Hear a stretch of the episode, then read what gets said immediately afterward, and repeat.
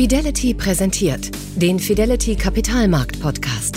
Ein Gast, ein Thema und 45 Minuten Zeit für ein intensives Gespräch. Kapitalmarktstratege Carsten Röhmheld widmet sich jeden Monat einem kompetenten Gast und einem Thema, das die Gesellschaft prägt, das die Politik beschäftigt, das Unternehmen herausfordert und das die Kapitalmärkte bewegt. Staatliches Handeln scheitert nie am Geld. Das sagt Dr. Dirk Ehns, einer der bekanntesten deutschen Vertreter der Modern Monetary Theory. Diese ökonomische Denkschule kam vor etwa 25 Jahren in den USA auf. Bei uns hat sie bisher nur wenige Anhänger und umso mehr scharfe Kritiker. Worum geht es in Kürze? Nun, die MMTler argumentieren, dass Staaten sich quasi problemlos verschulden können, weil sie beliebig viel Geld in eigener Währung schöpfen können. Von diesem Geld, das in Form von Staatsausgaben in den Wirtschaftskreislauf fließt, zahlen die Menschen dann Steuern, sodass sich der Kreislauf schließt und das Geld wieder zur staatlichen Quelle zurückfließt. Anhänger einer liberalen Ordnungspolitik sehen das komplett anders. Sie warnen vor Schulden, denen keine entsprechenden Steuereinnahmen gegenüberstehen und sagen, ein Staat kann nur so viel Geld ausgeben, wie er einnimmt. Wir sind damit mittendrin in einem Ökonomenstreit, der zuletzt mit teils überraschend heftigen Worten geführt wurde. Professor Lars Feld etwa, Anhänger einer liberalen Ordnungspolitik und persönlicher Berater von Christian Lindner, hat jüngst gesagt, die MMT sei theoretisch krude und sie habe in der Praxis versagt. Lieber Herr Ehns, herzlich willkommen zum zweiten Teil unseres Gesprächs. Klären Sie uns bitte mal auf, was ist das für eine seltsame Debatte, die da in einem so ruppigen Ton geführt wird. Welche Positionen prallen da gerade aufeinander? Ja gut, ich meine, die wichtigsten Positionen, die aufeinanderprallen, ist einmal diese Idee, dass man den Staat klein halten muss durch Schuldenbremse, durch Fiskalregeln, dass quasi der Staat mit seinem Haushalt wie eine schwäbische Hausfrau zu denken ist, also quasi erst Geld einnehmen, dann Geld ausgeben. Das ist quasi die ordoliberale Sichtweise, das ist auch die von Herrn Lindner und deswegen hat der Herrn Feld natürlich auch einbestellt, dass der diese Sichtweise, ähm, ich bezeichne es mal Sichtweise netterweise, ich könnte es auch einen anderen Begriff noch benutzen, aber das ist ja widerlegt. Ja, insofern, wir haben jetzt ja auch gesehen, Griechenland mit 210 Prozent Staatsverschuldung durchs BIP ist durch die Krise gekommen. Das heißt also, wenn man halt jetzt sich hinstellt wie Olaf Scholz und halt sagt, hätten wir vorher nicht so hohe Überschüsse gehabt in Deutschland, hätten wir das Geld jetzt nicht ausgeben können. Das ist falsch. Das ist, das sehen wir sozusagen in der Theorie. Das heißt also, alle Ausgaben der deutschen Bundesregierung werden heutzutage über Geldschöpfung der Bundesbank bezahlt. Ja, das ist keine Finanzierung, weil das Konto wieder auf Null gebracht wird bis zum Ende des Geschäftstages. Aber es gibt sozusagen keine Steuerfinanzierung. Ja, und es gibt auch keine Staatsanleihenfinanzierung. Wir haben immer noch diese Goldmünzen in unserem Kopf. Ähm, das ja. führt also dann dazu, dass wir halt denken, der Staat muss erst Steu äh, per Steuern Goldmünzen einziehen von den Steuerzahlern und Steuerzahlerinnen oder er muss Staatsanleihen verkaufen und sich die, die Goldmünzen dann quasi leihen von uns. Aber wir haben natürlich ein digitales System und auf einer Excel-Tabelle kann ich einfach so die Konten der Banken erhöhen als Zentralbank und so wäre wär natürlich auch die Zahlung des Staates getätigt. Das heißt also, MMT hat meiner Meinung nach die richtige theoretische Beschreibung, was da genau passiert. Und äh, auch die Empirie zeigt uns, ähm, kein Land in der Eurozone ist sozusagen pleite gegangen jetzt in der, in der Pandemie. Ähm, ganz im Gegenteil halt, selbst Griechenland, die vorher auch immer noch am knappsten waren wegen dieser ganzen Austeritätsprogramme, selbst die wurde jetzt sozusagen, die wurden mit unter den Schutzschirm genommen. Und insofern, mhm. wir haben die richtige Beschreibung, wir haben die richtigen Mechanismen sichtbar gemacht. Und, ähm, und wir haben auch sozusagen deutlich gesagt, dass es halt Sinn macht, dass die EZB die Solvenz garantiert zu jeder Zeit, damit die Spekulanten die Eurozone nicht attackieren. Das heißt also, wenn wir das jetzt dauerhaft machen würden, dass die EZB ähm, entsprechend hier die, ähm, die Sache ähm, stabilisiert, indem sie halt sagen, wir kaufen diese Anleihen ständig an, dann haben wir auch einen besseren Wechselkurs. Ähm, aber nochmal kurz zurück zu der Felddebatte. Ja, also meiner Meinung nach ähm, erzählt er nur sozusagen immer die gleichen Metaphern, ähm, aber er kommt nie dazu und, und attackiert uns auf der Bilanzebene. Also wir haben halt dargestellt, wie wir halt die Geldschöpfung des Staates sehen. Er kann gerne darauf äh, eingehen und, und entsprechend zeigen, wie er meint, dass Steuergeld ausgegeben wird, nach Margaret Thatcher, der Steuerzahlermythos, ähm, hat er aber nie gemacht und deswegen er kann nicht, meiner Meinung nach. Ähm, insofern, wir haben ja. sozusagen intellektuell gesehen, haben wir das meiner Meinung nach gewonnen. Jetzt kommen noch diese ganzen Metaphern, die halt im politischen vielleicht auch ein bisschen funktionieren funktionieren. Mhm. Ähm, aber ich sehe sozusagen die MMT auf, auf richtigen Weg. Er hat natürlich dann auch noch behauptet, dass irgendwie Biden und auch in Europa Scholz und so weiter, dass die halt irgendwie von MMT beeinflusst wären. Aber ähm, so weit sind wir noch nicht. Ja, also insofern. Ja. Noch ist es so, dass, dass der, also auch ich habe mal mit dem Chefvolkswirt aus dem Finanzministerium noch gesprochen, als Scholz noch Finanzminister war und habe den mal gefragt, was er von MMT hält. Dann hat er gesagt, ja, Stephanie Kelton war bei uns, hat uns das erklärt, aber ja. er findet das nicht so überzeugend, hat er dann gesagt. Okay, das war also das abschließende Urteil. Ähm, Sie haben ja gesagt, der Staat oder man will den Staat ein bisschen klein halten, eben durch Schuldenbremse, Schuldenabbau. Bremsen wir uns damit im Wettbewerb der globalen Staaten sozusagen fiskalpolitisch aus und ähm, ermöglichen nicht das Wachstum, was möglich wäre mit den von Ihnen eben in, äh, ins Feld geführten Theorien? Ja, ja, genau. Das heißt also, wir sagen halt, der Staat muss einfach in den in den Feldern, wo er letztendlich überlegen ist, also zum Beispiel im Bereich Soziales, Bildung, Infrastruktur, äh, Energie, ja, da muss er sozusagen halt aktiv werden und äh, natürlich auch so, dass die Unternehmen halt dann vernünftig wirtschaften können. Ja, das heißt also, hätten wir jetzt schon diese ganze Infrastruktur an Energien, hätten wir das aufgebaut in den letzten 20 Jahren, dann wäre die deutsche Industrie, die würde die jetzt viel besser dastehen. Ja, das heißt, also die öffentlichen Investitionen führen unserer Meinung auch nach zu einem Crowding-in von privaten Investitionen. Ja, das heißt ja. also, auch die Elektroautos hätten wir schon viel früher gehabt, wenn der Staat gesagt hätte, wir bauen jetzt erstmal großflächig hier Infrastruktur, Ladeinfrastruktur für Elektroautos. Ja, aktuell haben wir zum Beispiel das Problem, dass viele private Anbieter nehmen Monopolpreise. Ja, also selbst äh, die, also ich glaube, der Vorstandsvorsitzende von Audi hat vor, vor zwei, drei drei Monaten mal gesagt, dass der Staat doch jetzt bitte schneller sein sollte bei der Ausbau der Infrastruktur. Insofern ja, wir, wir schaden uns. Wir haben zweieinhalb Millionen Arbeitslose in Deutschland, die wir nicht einsetzen. Ja, trotz der ganzen Probleme, die wir haben. Wir jammern auf der einen Seite, wir haben nicht genügend Leute in der Pflege. Ja. Äh, und dann haben wir auf einmal zweieinhalb Millionen Arbeitslose. Wie geht mhm. das? Also kein, kein Unternehmen hätte irgendwie zweieinhalbtausend Leute beschäftigt, die dann nur irgendwie in der Ecke stehen und nichts mhm. machen. Insofern, diese Analogie mit Unternehmen und Volkswirtschaft ist ja ein bisschen kritisch, aber hier funktioniert sie mal. Also natürlich, die Leute, die halt hier keine Arbeit haben, die sollten natürlich Arbeitsplätze bekommen. Ähm, und auf diesen Punkt weisen wir auch immer wieder hin. Das sind die Ressourcen, die die Wirtschaft beschränken. Und wir haben noch haufenweise arbeitswillige Leute, die auch produktiv sind. Also wenn ich Sie richtig verstehe, auch soll der Staat auch durchaus eine größere Rolle einnehmen bei bestimmten Fragen, die vielleicht die Zukunft bestimmen, also Regulierung in bestimmten, in bestimmten Arten ähm, mit gutem Beispiel vorangehen oder bestimmte Dinge einfach bereitstellen, um eben eine schnellere Transformation hinzubekommen. Also Sie setzen sich quasi schon für mehr Einfluss des Staates ein, wenn ich das richtig verstehe. Genau, und damit ja auch mehr Einfluss der Demokratie. Ja, und ich meine, die, ja. die Lobbygruppen sozusagen und auch die Unternehmen können natürlich weiterhin mit dem Staat halt auch verhandeln. Und wir brauchen sozusagen nochmal ein anderes Verhältnis zwischen Staat und Unternehmen. Diese Idee sozusagen, dass sich der Markt selbst reguliert, ja, das ist natürlich in der Finanzkrise kaputt gegangen, diese Idee. Wir haben es dann auch mit dem Abgasskandal nochmal in der Realwirtschaft gehabt. Diese Idee der Selbstregulierung funktioniert nicht. Ja, insofern, die Industrie soll doch bitte darlegen, sozusagen, was sie schaffen kann an Transformation, was sie bewältigen kann. Und die Politik macht dann die Vorgaben, dass wir ein Level Playing Field haben. Ja, dass halt mhm. alle Unternehmen halt genau wissen, okay, für die nächsten zehn Jahre, ja, der Benzinpreis zum Beispiel, der, der steigt so und so weiter in den nächsten zehn Jahren.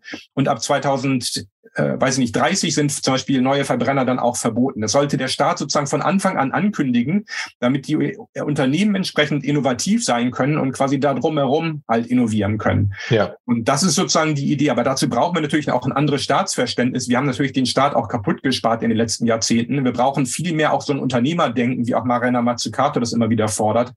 Insofern, das ist tatsächlich etwas, was wir, ja, was wir zusammen bewältigen müssen und was wahrscheinlich noch mal ein paar Jahre dauert bis wir den Staat entsprechend äh, so weit haben, dass der überhaupt handlungsfähig ist. Ja, momentan sind die Leute da auch einfach unterbezahlt. Wir müssen auch natürlich an den Gehältern nochmal deutlich schrauben. Mhm. Ähm, dann, nur dann macht es Sinn, ja. Jetzt interessiert mich noch ein Aspekt, den Sie so ein bisschen als Regulierungsaspekt auch hervorgehoben haben, nämlich die Steuerpolitik letzten Endes, um sozusagen auch hohe Inflationsraten auszugleichen. Das heißt, Steuererhöhungen wären eine Antwort der MMT auf zu hohe Inflationsraten. Ist das richtig zu verstehen? Ja, wie gesagt, kommt darauf an, wo die Inflation herkommt. Also wenn die Inflationsrate, die hohe Inflationsrate das, äh, das Symptom ist von hohen Lohnerhöhungen, dann ja. könnte man sich sowas überlegen. Ja, dann wäre das wahrscheinlich gar nicht so schlecht. Allerdings gibt es das ja schon quasi automatisch eingebaut, die sogenannten automatischen Stabilisatoren. Ja, das heißt also, wenn die Preise steigen und ich nehme 19 Prozent Mehrwertsteuer, dann zieht der Staat ja automatisch mehr Euros aus, aus dem Kreislauf heraus. Das gleiche auch bei unseren äh, Einkommensteuern, auch bei Unternehmenssteuern. Je, je mehr wir verdienen, desto mehr nimmt sich der Staat.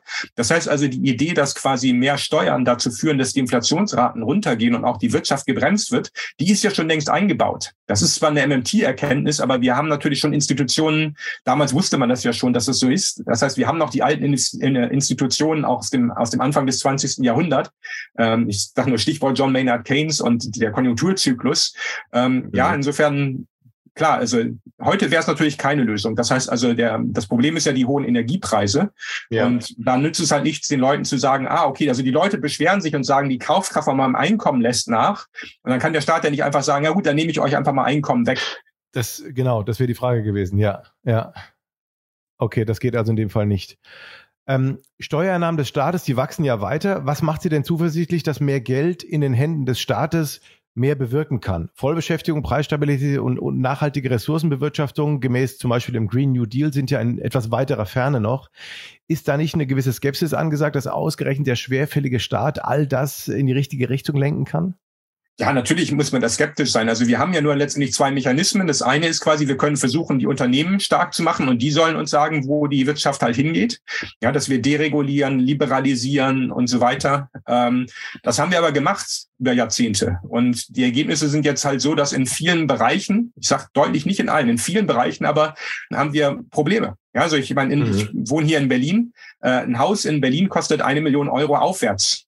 Und ähm, meine Frau und ich, wir verdienen jetzt nicht schlecht, aber das können wir uns nicht leisten. Mhm. So, also wenn quasi schon in der Mittelschicht das anfängt, dass man sich kein Haus mehr leisten kann, und das ist ja in anderen Städten ähnlich, dann haben wir ein Problem. Ja, insofern der Markt funktioniert, aber er liefert halt für die unteren, sagen wir mal, 80 Prozent nichts. Und ja. wir hatten ja schon auch in Berlin dann den Volksentscheid Deutsche Wohnen enteignen, der dann auch äh, positiv war letztendlich. Also die, die Leute haben halt gesagt, ja, wir wollen das, wir wollen quasi wieder mehr in kommunaler Hand haben. Ja, klar, in die, in die Richtung müsste man dann wieder gehen. Insofern ich wünschte, es gäbe noch eine andere Möglichkeit, dass man sagt, okay, wir machen, es macht nicht der Staat, es machen nicht die Unternehmen, sondern irgendwas anderes, aber, mhm. aber es gibt keine andere Institution mehr. Insofern müssen wir quasi wohl oder übel nach den Erfahrungen der letzten 40 Jahre müssen wir natürlich nochmal gucken, wie können wir jetzt den Staat in den Bereichen, wo es Sinn macht, zum Beispiel Wohnen, Infrastruktur, Energie, ja, wo können wir den Staat entsprechend stark machen, ohne die Fehler der Vergangenheit zu wiederholen. Ja, also wir wollen keinen zentralisierten Staat haben. Wir wollen auch gerne ein bisschen Konkurrenz haben zwischen privatem Sektor und staatlichem Sektor vielleicht. Also insofern wir, wir haben ja auch in Deutschland mit, mit diesem preußischen Beamtentum ja auch eine, eine lange Tradition auch im Staat von, von Leuten, die quasi fürs Gemeinwohl sich einsetzen, die gut bezahlt werden, aber halt auch nicht wie ein Manager sozusagen, ja, die keine Millionäre dann werden. Insofern, insofern, wir können daran anknüpfen und versuchen, in diese Richtung zu gehen, aber ich, ich warne davor, das ist ein langer Prozess. Und wir haben ja auch gesehen mit dem Maskenskandal zum Beispiel im Bundestag, ja, diese Problematik der Korruption ist natürlich immer da. Und wir müssen halt natürlich die Institutionen so bauen, dass das halt möglichst gering ausfällt. Ja, wir wissen aber auch natürlich, bei Unternehmen gibt es auch Korruption. Insofern dürfen auch nicht naiv sein, jetzt irgendwie sagen, bei jedem kleinsten Skandal, der Staat kann es nicht, sondern wir müssen halt immer wieder im Einzelfall halt hingucken, ja, wie können wir die Institutionen so aufbauen, dass halt Unternehmen und, und Staat zusammen halt dann das für uns erstellen an Gütern und Dienstleistungen, ja, die, die wir letztendlich dann ja, konsumieren können. Da gibt es noch einige spannende Fragen zu lösen. Kommen wir am Schluss noch mal auf ein paar aktuelle Debatten zu sprechen, die ja im Moment sehr heftig diskutiert werden. Auch wir haben gerade das neue Sondervermögen der Bundesregierung bekommen, nicht gerade, sondern ist schon einige Monate her, 100 Milliarden Euro für die Bundeswehr, dann haben wir 200 Milliarden für die Gaspreisbremse. Einige sehen darin eine Umgehung der Schuldenbremse und Sie haben es ja auch so ein bisschen so beschrieben. Der Staat gibt jetzt also deutlich mehr aus macht also auch, wenn man so will, mehr Schulden, auch wenn man das jetzt vielleicht offiziell nicht so nennt, aber Sie müssten ja eigentlich mit dieser Vorgehensweise ganz zufrieden sein. Genau, das heißt also aus der, aus der Sicht der MMT ist es halt so, dass der Staat die Ressourcen halt nutzen sollte, die da sind. Das heißt also, wenn der private Sektor halt sagt, ich brauche zweieinhalb Millionen Deutsche nicht, die eigentlich arbeitswillig sind und die finden entsprechend keinen Arbeitsplatz, ja, also warum soll der Staat dann nicht sagen, okay, dann, dann mache ich mit denen halt was? Ähm, und das ist sozusagen etwas, wo wir halt sagen, ja, da müssen die Staatsausgaben entsprechend hoch. Der Staat stellt dann einfach die Leute ein, die er haben möchte. Dadurch wird er auch Leute abwerben aus anderen Bereichen. Und dann haben, haben wir halt entsprechend viele offene Stellen und wir haben aber auch sehr viele Leute, die noch nach Arbeit suchen. Ähm, insofern, klar, als äh, Vertreter der MMT gefällt mir das, dass die Politik anscheinend jetzt noch mal ein bisschen deutlicher erkannt hat, dass sie auch für Arbeitslosigkeit verantwortlich ist. Das heißt also, Arbeitslosigkeit ist für uns halt kein individuelles Problem von irgendwelchen Leuten, die äh, keine Ahnung, unproduktiv sind oder ähnliches, sondern wir haben einfach zu wenig Arbeitsplätze. Ja, ähm, Warren Mosler, einer von den Begründern von MMT, der hat immer gesagt, also wenn man 100 Hunde hat und ich habe 95 Knochen, dann haben halt fünf Hunde keinen Knochen. Mhm. So, wie löse ich das Problem? Trainiere ich diese fünf Hunde, die keinen Knochen haben, oder schmeiße ich einfach fünf Knochen in den Ring und dann hat jeder einen Knochen? Insofern, ja klar, der Staat muss einfach bei zweieinhalb Millionen Arbeitslosen, muss der halt Arbeitsplätze, Arbeitsplätze schaffen, mhm. zusätzliche. Ja, er muss ja noch nicht mal zweieinhalb Millionen schaffen. Wahrscheinlich reicht es, wenn er eine Million schafft. Und die Nachfrage, die dann neu dazu kommt, weil diese Leute dann Arbeit haben, die wird dazu führen, dass wir nochmal anderthalb Millionen Jobs kreieren im privaten Sektor. Ja, also da müsste der Staat einfach expansiver werden. Und das ist auch, wir brauchen auch keine Veränderung der Institutionen. Wir brauchen keine Veränderung jetzt zum Beispiel der, der sogenannten Unabhängigkeit der Zentralbank oder ähnliches. Also das wird auch, da teilweise werden ja, haarsträubende Sachen erzählt über die MMT. Ähm, aber das will ich jetzt hier nicht wiederholen. Jetzt gibt es ja auch natürlich trotz Ihrer ähm, positiven Einschätzung einige Kritik, vor allem an diesem an der Gaspreisbremse hier von der EU-Kommission und auch von einigen Regierungschefs in Europa. Können Sie das nachvollziehen? Die sagen halt, dass der Wettbewerb so ein bisschen verzerrt wird innerhalb Europas. Wie sehen Sie das?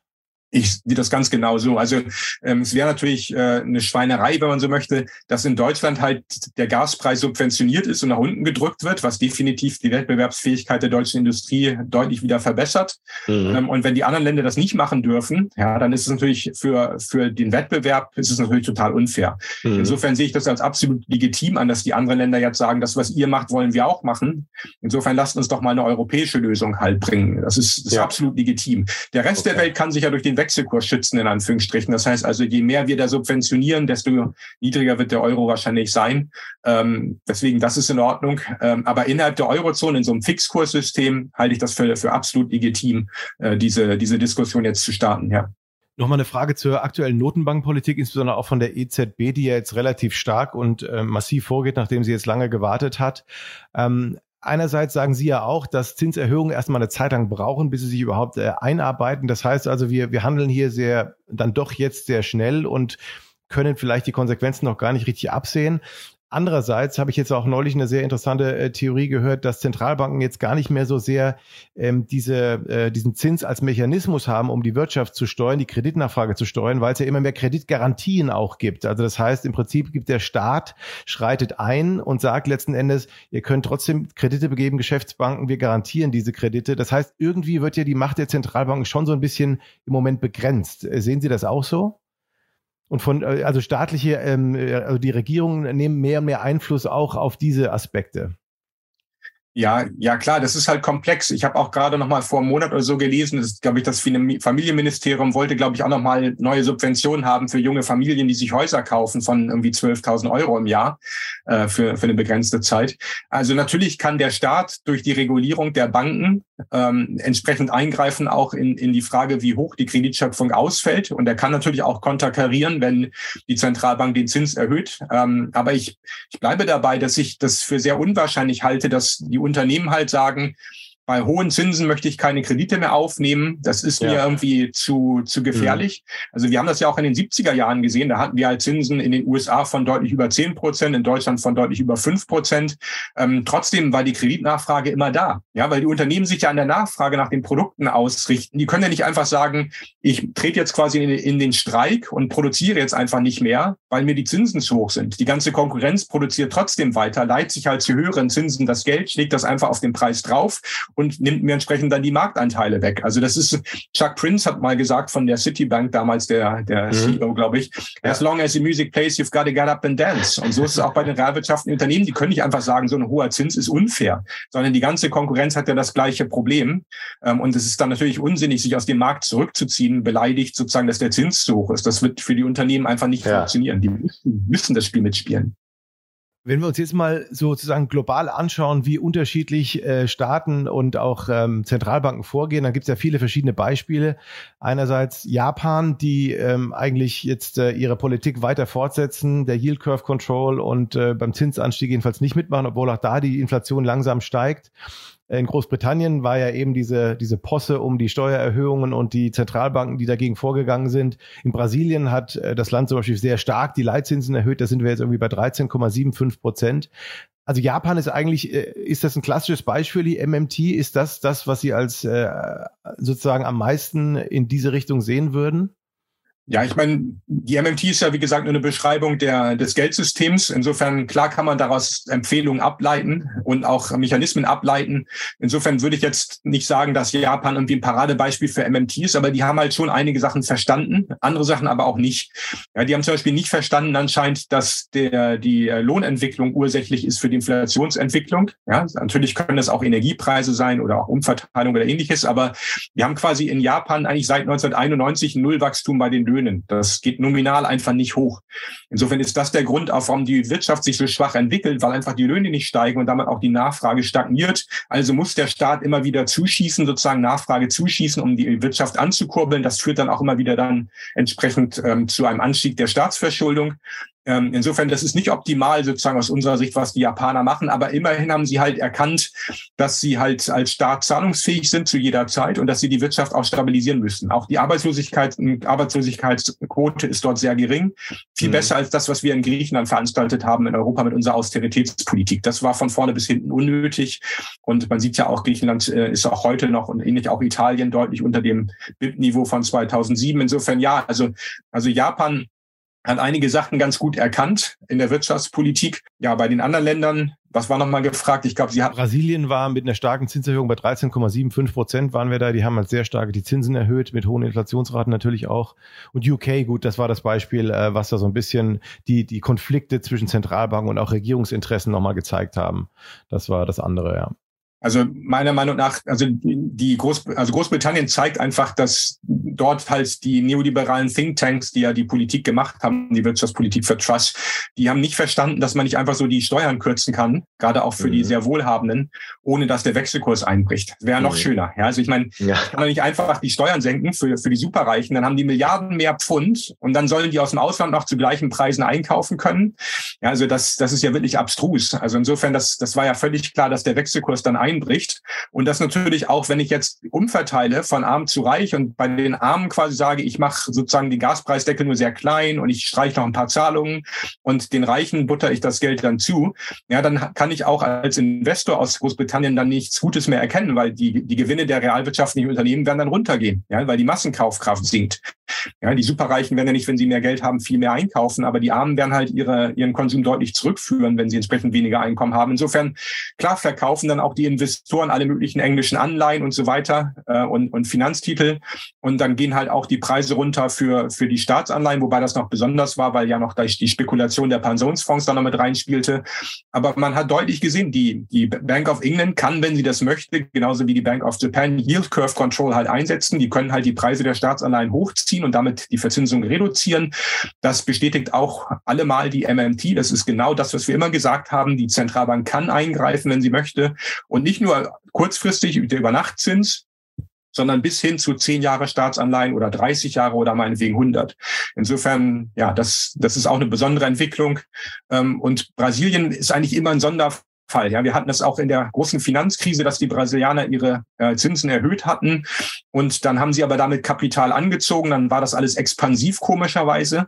Ähm, jetzt äh, reduzieren sie den Zins und irgendwie gehen die Inflationsraten runter. Also ich habe so ein bisschen das Gefühl, dass Brasilien immer sehr stark getrieben ist vom Kapitalmarkt. Das heißt also von, von der Entwicklung der Kapitalströme, wenn man so möchte. Ähm, deswegen schießen die, glaube ich, gerade so ein bisschen quer zu allem anderen. Mhm. Aber das werden wir in den nächsten Monaten und Jahren ja noch sehen, wie sich das da weiterentwickelt. Vielleicht die letzte Frage nochmal zu Japan, weil wir da ähm, vorhin auch nochmal drauf eingegangen sind mit dem Währungskurs. Der wird ja schon als äh, Problem dargestellt im Moment. Also dieser sehr schwache Yen seit 32 Jahren, glaube ich, absoluter Tiefskurs gegenüber dem US-Dollar. Und die Notenbank in Japan geht ja auch dagegen vor, also versucht durch Interventionsmaßnahmen am Devisenmarkt den eigenen, die eigene Währung zu stützen also äh, da scheint ja schon im Hintergrund etwas abzulaufen, was jetzt nicht ganz äh, optimal ist aus, aus Sicht der Volkswirtschaft. Also diese Währungskursproblematik bleibt dann letzten Endes doch irgendwo übrig. Und Sie sagten zwar, ja, das wird sich irgendwie regulieren wahrscheinlich. Über eine schwache Währung hat man vielleicht wieder bessere Exportmöglichkeiten, aber scheint den Japanern ja schon gewisse Sorgen zu bereiten aktuell. Genau, das heißt, also da, wo wir auch bei MMT natürlich ein bisschen vorsichtig sind, ist natürlich die Frage der Geschwindigkeit. Ja, also wenn wir flexible Wechselkurse haben, dann können die Anpassungen sehr schnell sein. Und das kann aber suboptimal sein auch für die Unternehmen, die dann nachher halt gar nicht mehr wissen, wo der, wo der Wechselkurs in einem Jahr ist. Normalerweise mhm. sagen wir halt, der Wechselkurs in einem Jahr ist, ist da, wo er heute ist, aber ja, sind wir uns da immer noch so sicher? Ich glaube jetzt gerade nicht mehr. Ähm, insofern kann es halt Sinn machen, dass die Zentralbank einschreitet, wie jetzt auch in Japan Dirty Floating betreibt, also ab und an mal einfach ein bisschen stabilisierend eingreift Das hat hier auch in Europa die tschechische Zentralbank gemacht. Die haben auch mal teilweise halt den Wechselkurs mal fixiert, als es sonst zu stark nach oben gegangen wäre. Ähm, insofern, da sind wir auch natürlich ein bisschen agnostisch. Insofern eigentlich nach MMT ist es schon eine nette Idee, den flexiblen Wechselkurs sozusagen als Schwankung zu haben und die Wirtschaftspolitik im Inland sozusagen einfach dann auszurichten an den Zielen im Inland. Aber natürlich ist uns bewusst auch, dass wenn die Wechselkurse zu stark schwanken, dass es dann natürlich zu Problemen kommen kann. Und das gilt aber nur, wenn die Schwankungen sehr schnell erfolgen. Also wir hatten ja auch schon mal vor, also als der Euro eingeführt wurde, da waren wir ja auch unter Parität. Ja, das ja. heißt also, und danach auf einmal ja. waren wir bei ein Euro, war ein Dollar 60. Also ja, der Wechselkurs Euro und Dollar schwankt mal plus 50 Prozent, mal minus 50 Prozent. Und das ist ja auch gut. Ja, das, das sorgt ja, ja auch normalerweise nicht dafür, dass bei uns die iPhones teurer werden, nur weil der Euro abwertet. Allerdings, diese Woche ist es jetzt zum ersten Mal passiert seit Jahren, dass tatsächlich Apple die Preise erhöht hat, weil sie halt gesagt haben, wahrscheinlich, dass der Euro einfach gerade ein bisschen schwach ist und haben sie mal grob, grob 100 Euro plus halt draufgeschlagen auf jedes Produkt. Ähm, aber eigentlich haben wir das nicht. Das heißt, also die internationalen Konzerne, die, die sehen halt, die Wechselkurse schwanken, aber die verändern normalerweise die Preise in einheimischer Währung halt nicht. Ähm, und solange das der Fall ist, haben wir sozusagen auch keine Übertragung von Wechselkursschwankungen auf das auf das einheimische Preisniveau. Sehen wir zum Beispiel auch ganz stark in Kanada und den USA. Da sehen wir auch, der Wechselkurs geht mal hoch, mal runter, auch wieder plus fünf, minus 50 Prozent. Aber die Inflationsraten in Kanada und den USA sind fast immer gleich. Ähm, insofern, das ist auch wieder eine rein empirische Frage. Und deswegen die Schwankungen der Wirtschaft sozusagen über den Wechselkurs ausgleichen zu lassen, halten wir für relativ praktisch. Und nur wenn es halt zu schnell geht, so wie jetzt gerade, da sind quasi die Eingriffe dann vielleicht auch gerechtfertigt, dass man ja vielleicht auch im Zweifelsfall mal ein bisschen auf einen ein Fest Festkurssystem eingeht. Ähm, das kann man temporär sicherlich machen. Eine sehr spannende Diskussion, für die wir heute sicherlich keine Blaupause finden werden, aber ich finde über die Modern Monetary Theory auf jeden Fall einige Aspekte, die sehr, sehr diskussionswürdig sind und die man auf jeden Fall ins Gespräch einbringen kann. Deswegen vielen Dank, dass Sie uns diese Aspekte heute mal deutlich näher gebracht haben und einige der äh, Vorteile der MMT uns äh, hier gezeigt haben. Herzlichen Dank für das sehr spannende Gespräch, Herr Ehns. Vielen Dank auch an alle Zuhörer. Ich hoffe, Sie konnten heute wieder einiges mitnehmen und wir haben mit der Themenauswahl richtig gelegen. Bis zum nächsten Mal. Bleiben Sie uns gewogen. Ihr Carsten Röhmheld. Das war der Fidelity Kapitalmarkt Podcast mit Carsten Röhmheld. Weitere Informationen finden Sie in der Podcast-Beschreibung und auf fidelity.de. Wertentwicklungen in der Vergangenheit sind keine Garantie für zukünftige Erträge und Ergebnisse. Der Wert von Anteilen kann schwanken und wird nicht garantiert. Anleger werden darauf hingewiesen, dass insbesondere Fonds, die in Schwellenländern anlegen, mit höheren Risiken behaftet sein können. Die dargestellten Standpunkte spiegeln die Einschätzung des Herausgebers wider und können sich ohne Mitteilung darüber ändern. Daten und Informationsquellen wurden als verlässlich eingestuft, jedoch nicht von unabhängiger Stelle überprüft. Eine detaillierte Beschreibung der mit den jeweiligen Fonds verbundenen Risiken finden Sie in den entsprechenden Fondsprospekten. Fidelity übernimmt keine Haftung für direkte oder indirekte Schäden und Verluste. Weitere Informationen finden Sie unter fidelity.de.